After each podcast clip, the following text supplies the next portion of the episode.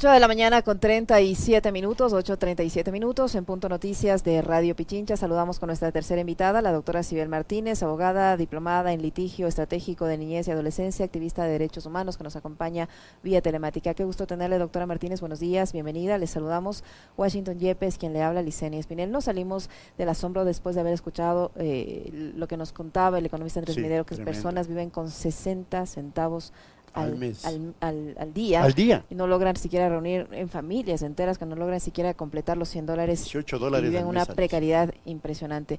No salimos de este, de este asombro para caer en la indignación que ha generado este nuevo caso de abuso a un niño en un colegio eh, de la capital. Eh, no es el único, seguramente hay muchos más que no se conocen, pero frente a los que tenemos reacciones de las autoridades educativas, eh, no sé si de inoperancia, no sé si de que me importismo, de indiferencia.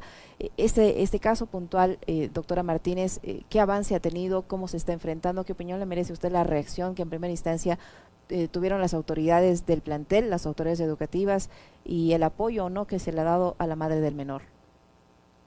Bueno, muchísimas gracias, Liceña Washington, por la oportunidad de conversar de este tema que es recurrente, es lacerante y que al final yo les diría que en el contexto educativo la violencia se tolera y se ejerce con la misma impunidad con la que el Estado la, mira la distancia, desconectada del proceder, de sus actuaciones eh, tan necesarias, de sus obligaciones. Y claro, eh, desconoce este Estado, eh, en este caso particular el Ministerio de Educación, que su inacción o su omisión también los vuelven tan o igual de responsables que los perpetradores, ¿no? Eso es muy importante decirlo porque hay un patrón de eh, recurrente muy, muy eh, preocupante y tiene que ver con el hecho de que siempre eh, tratan de poner por encima de la protección integral de los niños al buen nombre o reputación de ese colegio. Y se cometen errores como los que vimos en este caso, ¿no? Que, como le digo, no es nuevo, y entonces tratan de diluir la densidad de un problema, de silenciarlo, y en este caso en particular, infamemente, hasta de poner en tela de duda lo que el niño había comentado a su madre. Eh, esto nos dice mucho de lo que está sucediendo en el país, ¿no? Yo quisiera decirles que eh, la violencia sexual, y aquí tengo unos datos, una simple lista que hice el día de, ayer, justo para llamar la atención a la Comisión de Educación de la Asamblea Nacional, porque ya es hora de fiscalizar estos hechos, ¿no? Eh, entonces yo le eh, ponía en ejemplo un niño abusado por adolescentes en un baño, en este caso del liceo policial, la violación de un adolescente en un bus, conocimos, el colegio Dilo, eh, la violación de un adolescente también en un baño en el colegio del Consejo Provincial, que no es de la prefectura, pero así se lo, se lo conoce, ¿no es cierto? Un niño hospitalizado por una paliza por parte de sus compañeros en Cotopaxi, esto en el, entre el 2002 y 2023, estos, estos casos, 2022-2023. Adolescentes apuñalados en una gresca por otros estudiantes, ¿no? 13 denuncias de abuso sexual eh, de un psicólogo a niños en un plantel, esto en Cuenca en el 2022, 30 menores víctimas de abuso sexual por parte eh, de un docente en Santo Domingo de los Colorados en el 2022, un niño muy pequeño también abusado sexualmente en un colegio en Mapasingue en el 2022. Esto es la punta del iceberg, porque resulta que ser que si es que nosotros entramos al REDEVI, que es esta eh, datos obligatorios que debía tener el Ministerio de Educación para saber cómo vamos en temas de violencia, simplemente los datos no existen. Lo que no se mide no se mejora y muchas veces es muy eh, conveniente no tener estos datos para no hacer nada y no eh, levantar un revuelo. Pero en este caso en particular que usted me, me pregunta, es el mismo patrón. La madre fue coaccionada, eh, les pidieron que no salgan, eh, o sea, no saquen a la luz este caso, que lo traten más bien con perfil bajo, no se puso la denuncia en fiscalía. Eh, la rectora obviamente actuó de forma negligente, sin embargo recibe el respaldo del distrito y de esta forma también del Ministerio de Educación, ¿no es cierto?, de la, de la autoridad máxima. ¿Por qué me refiero a este respaldo? Me refiero al hecho de que uno no puede poner un eh, texto escueto, por más que sea, de parte de una institución como el Ministerio de Educación, garantizando que todo está hecho cuando no sabemos que eso ha sucedido, cuando ni siquiera tienen singularizados o individualizados a quienes cometieron este acto delictivo, este, esta forma de abuso, que también son adolescentes. Entonces, eh, es muy grave, ¿no? Pero lo más grave de todo esto es que estamos hablando de niños o de adolescentes violentando a otro niño. Eso dice mucho de la sociedad y de lo que los niños hoy están enfrentando en materia de violencia. Ahora, eh, lo que usted nos acaba de, indicar, de señalar, de informar es realmente escalofriante. Uno se queda pero estupefacto.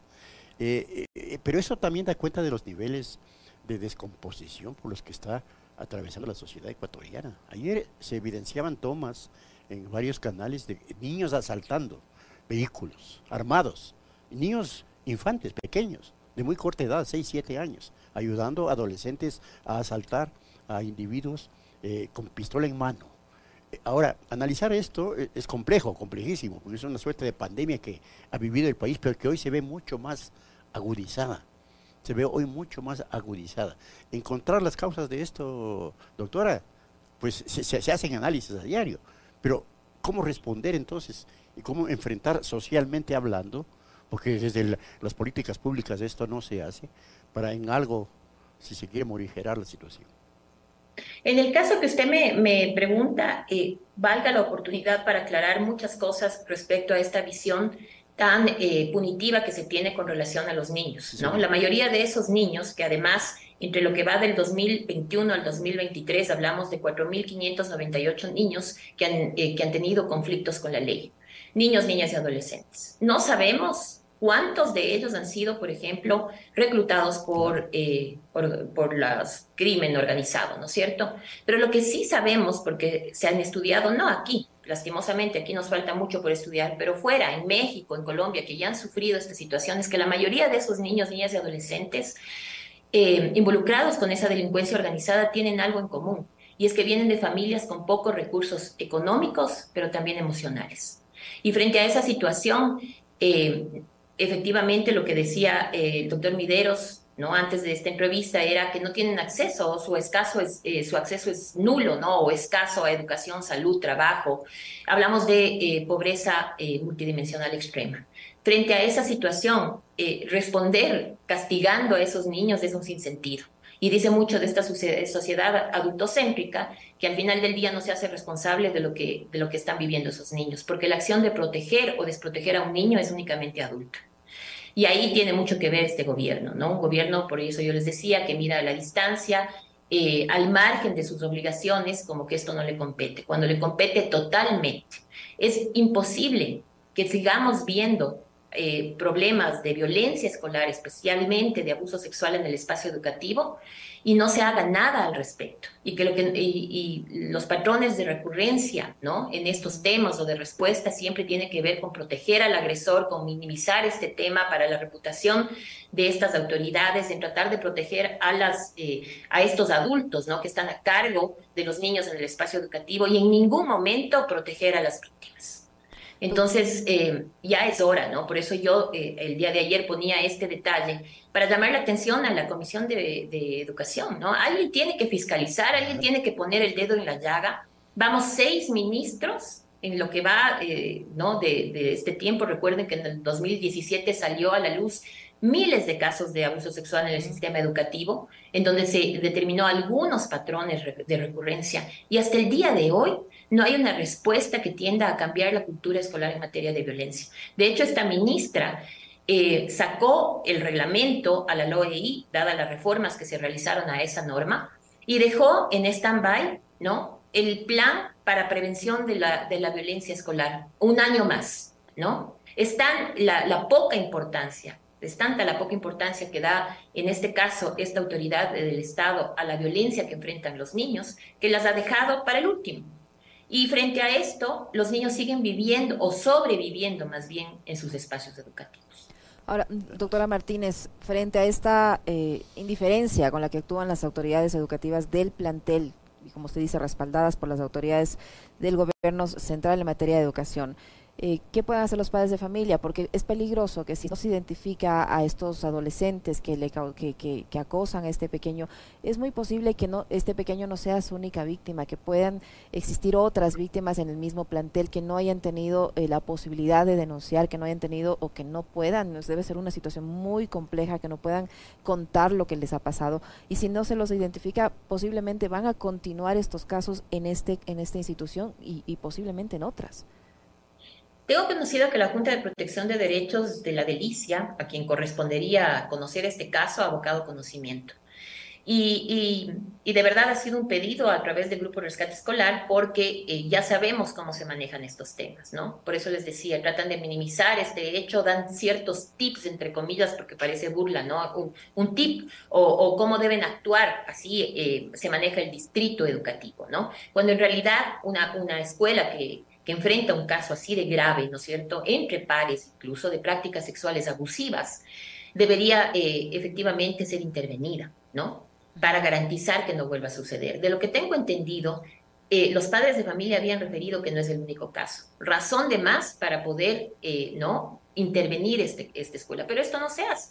Entonces, los padres para mí deben presionar, que es justamente lo que habían hecho. Yo eh, tuve oportunidad de tener contacto a través de, un tercero y poder eh, decirles algunos tips, incluida a la madre. ¿no? Primero a, los padres que viven hechos de este, de este estilo, no tengan miedo. Por lo general, el distrito les desincentiva la denuncia, ¿no? Si usted pone la denuncia y no tiene eh, elementos probatorios, se puede revertir en su contra. He tenido muchos casos de ese estilo. No, esto es un hecho violento que debe ser, eh, eh, en efecto, denunciado por las autoridades de ese colegio. Tienen que eh, existir una ruta en, atención. Y no es un favor, ¿sí? Entonces es una obligación. Y esta falta de obligación implica incluso que esa autoridad tiene que salir. Si esta autoridad actuó negligentemente y no hizo lo que debía, porque tengo entendido que así actuó, ¿no? Tratando de disminuir este problema, de decir que no hagan muchos, mucho eh, revuelo frente a este tema y no puso la denuncia, pues debe ser sancionado. Y eso eh, deben obligar las autoridades, eh, los padres de familia. Incluso pedir la salida de esa, de esa autoridad que no está dando protección, ¿no? O la protección de vida a los niños. Y, eso y frente a los, perdón, perdón, Guasito, y frente a los chicos, si ya se los identifica, ¿qué se va a hacer con estos muchachos que cometen ese tipo de abusos contra otros menores, no? Porque estamos hablando de adolescentes y la víctima en este caso tiene apenas nueve años. ¿Qué se debe hacer con ellos eh, eh, para, para corregir que esta situación no, no, no siga ocurriendo en ese, en ese establecimiento y en otros más? Primero que nada, yo creo que no hay que perder de vista que son adolescentes, o sea, son niños. Para que un adolescente, un niño, llegue a un extremo, ¿no? De ponerse un pasamontañas, taparse la boca, coger a un niño en un baño, abusarlo sexualmente, ¿sí? Hay mucho que analizar también por parte de, eh, de estos adolescentes, que deben estar también en riesgo y así se los debe ver. Pero eso no implica que no deben asumir la responsabilidad de sus actos. Y para eso hay un sistema de justicia, ¿no? Eh, de adolescentes infractores que trabajan con medidas socioeducativas, porque lo que queremos y lo que deberíamos todos, digamos, enfocarnos es que tengan oportunidad de cambio, es decir, que sean rehabilitados y que puedan mejorar esa situación. Muchos de estos niños y adolescentes que sufren este, este tema vienen o provienen de, familias ¿no? Eh, con, situaciones complejas eh, y entonces debe hacer, analizarse también eso. Por lo tanto, tanto ellos como el niño merecen protección. Vuelvo a repetir porque ya van a salir a decir que nosotros protegemos a delincuentes y no es así. Son adolescentes infractores que deben eh, ser remitidos efectivamente a, eh, al, juez pertinente, a la fiscal pertinente que, que, trabaja con menores de edad y que tienen que enfrentar efectivamente medidas socioeducativas y ojalá les hagan un buen seguimiento para que se pueda revertir ese proceder. Como usted dice, Sibel, el, tema es realmente complejo y creo que complejo también debe ser enfrentar esta situación que desde mi punto de vista, y no sé, no sé qué usted nos pueda decir, eh, debe ser eh, analizado desde una óptica psicosocial al interior de los propios establecimientos educativos que permitan ir eh, educando o transformando los modos de enfrentar la situación a nivel autoridades y a nivel estudiantes, ¿no? Porque si no, esto se va a seguir repitiendo ante el nivel de descomposición que tiene la propia sociedad, ¿no? ahí decirles que estamos en una situación muy compleja. Cuando yo trataba estos temas, no tenían el foco del análisis, por ejemplo, el que la violencia eh, o el crimen organizado ha llegado a las aulas. Y entonces, si no podemos responder frente a este tema, ¿no es cierto? Porque hemos hablado de abuso sexual en el sistema educativo, pero hay otros casos también de, de, mucha gravedad eh, en temas de violencia escolar y tiene que ver, por ejemplo, con niños que no pueden asistir a sus escuelas por miedo a ser vacunados, por poner un ejemplo. O niños que van a sus escuelas y son reclutados a las afueras de las mismas. Y esto no es nuevo. Recuerden ustedes el caso del abuelo, de Royce Phillips. Ahí ya se eh, habló y se alertó a la autoridad que las niñas eran captadas, ¿no es cierto?, por esta, esta banda, este grupo de, personas, eh, a la cabeza el abuelo, eh, eran enamoradas, luego les hacían delinquir y luego, en efecto, las, las llevaban a hacer videos pornográficos. Esto ya se, ya se alertó. Yo pongo a la sociedad, a todos los que nos escuchan, les, pido esta reflexión. ¿Qué no ha pasado en las escuelas? ¿No? ¿Qué forma de violencia no hemos visto en las escuelas? ¿Saben lo que nos falta? Un tiroteo. Porque incluso hace dos semanas ya vimos eh, el, hecho de que en una gresca estos chicos agredieron a otros, a sus pares, con armas blancas, ¿no? ¿Qué salió a decir el distrito? Que no eran armas blancas, que eran hooters, ¿no? Para que veamos, ¿no? Que, ni siquiera eh, tienen las herramientas suficientes para manejar eh, estos problemas. ¿Qué nos falta? Eh, nos falta voluntad política, nos falta el deseo de cambiar la cultura escolar en materia de violencia, para eso hay que capacitar a los profesores, tenemos que proteger a las víctimas, dar oportunidad de cambio a los agresores, nosotros los adultos debemos ser buenos modelos de comportamiento. Pero están manejando las cosas muy mal y están todo eh, enviando a lo penal, ¿no? Ahora, tengo casos también, y eso hay que decirlo, porque la, violencia hay que analizarla caso por caso. Pero no puede ser posible, por ejemplo, que un niño de siete años haya sido denunciado por su rector en, en Ambato, ¿no? Porque el niño en su desesperación había comentado que eh, estaba siendo víctima de acoso escolar, no le ayudan los adultos que están ahí y lleva un gas pimienta. Y es denunciado por su rector por llevar armas del Estado, así ponen la denuncia. Y asimismo aquí en un caso en particular, un, rector no, no encontró mejor cosa que denunciar a todo un grado por un caso de hostigamiento o de intimidación. También esos casos ¿no? salen de todo conocimiento, porque si los adultos ¿no? que están en las escuelas no son capaces de darse cuenta que ellos tienen responsabilidad frente a estos hechos violentos y no pueden simplemente ir a denunciar un caso porque no son capaces de prevenirlo, ¿no? De atenderlo siquiera, estamos mal. Entonces aquí hay que hacer un cambio profundo, profundo en temas de, eh, violencia escolar eh, y hay que hacerlo ya, porque lo que vamos a seguir viendo son cosas inimaginables. ¿Qué más hemos visto? Es que, es que no falta nada en, el espacio educativo en términos de violencia. Doctora Martínez, a, través de la Asamblea Nacional usted dice que es momento de fiscalizar y sí, hay que poner un freno de alguna manera y en, alguna medida sí, pero desde la Asamblea, ¿qué, se puede hacer? A ver, yo eh, lo dije hace tiempo, ya no sé si ustedes recordarán, y en este mismo espacio, y hablé de un juicio político para la ministra. Y eso es algo que deberían considerar, y considerarlo seriamente.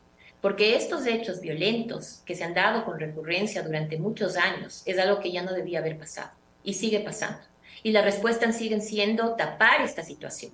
Las respuestas siguen siendo incipientes al punto, como les decía, que se deja de lado en el reglamento la posibilidad de diseñar e implementar un plan de prevención para la, para la violencia ¿no? escolar en todas sus formas y manifestaciones.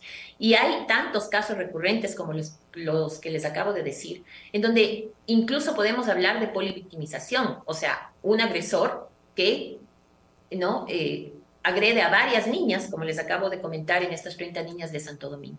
Y la respuesta es incipiente y la respuesta es incluso tratar de tapar y proteger a las autoridades. Esto en contubernio con el distrito. O sea, aquí no ha cambiado nada de los patrones que vimos en, cuando se creó la Comisión Amperio en el 2017. Por lo tanto, sí hay que analizar esa posibilidad, porque no es posible que los niños sobrevivan en la escuela y que la respuesta sea que dejen incluso de ir a la escuela, que es lo que ha pasado en estos casos en donde se les ha, eh, digamos, se les, eh, amenazado con vacunas incluso, ¿no? Y hay otro lado también que no podemos dejar de lado, ¿no es cierto? También profesores amenazados por eh, chicos que forman parte de este crimen organizado. Esta es una realidad lacerante, por supuesto que sí. Y es tan lacerante que eh, no podemos mirarla a la distancia. Y no depende solamente de, de nosotros los padres de familia, ¿no? Con la bulla que podemos hacer. Esto, esto tiene que ver con política pública, con humanizarnos, porque ya el Comité de Derechos del Niño, eh, Human Rights Watch, la CEDAW, se han pronunciado diciendo que efectivamente el Ecuador debe hacer algo por este tema. Y si eso no es suficiente, la sentencia vergonzosa de Paola Guzmán, que ya puso el dedo en la llaga y nos dije, y, obviamente, ¿no? Nos hace reconocer que aquí la violencia, sobre todo sexual, en la escuela es una realidad más que una posibilidad. Terrible. Le queremos agradecer siempre, doctora Martínez, por su gentileza, por habernos acompañado y conversar de, estos temas que se los debe dar prioridad porque está en, en, juego la vida, la estabilidad psicológica y emocional de nuestros niños. Muchísimas gracias por estar acá. Muchísimas gracias a ustedes. Buenos días. Lo propio, la doctora Sibel Martínez, abogada y diplomada en litigio estratégico de niñez y adolescencia, activista de derechos humanos que ha estado con nosotros contándonos esta situación que a mí en lo personal me indigna y yo creo que a cualquier madre le va a, indignar. No me quiero imaginar eh, cómo está ese pequeño, cómo están los pequeños que están en estos precisos instantes siendo víctimas de abusos, con ese terror de ir a los establecimientos educativos y, la falta de respuesta por parte de las autoridades.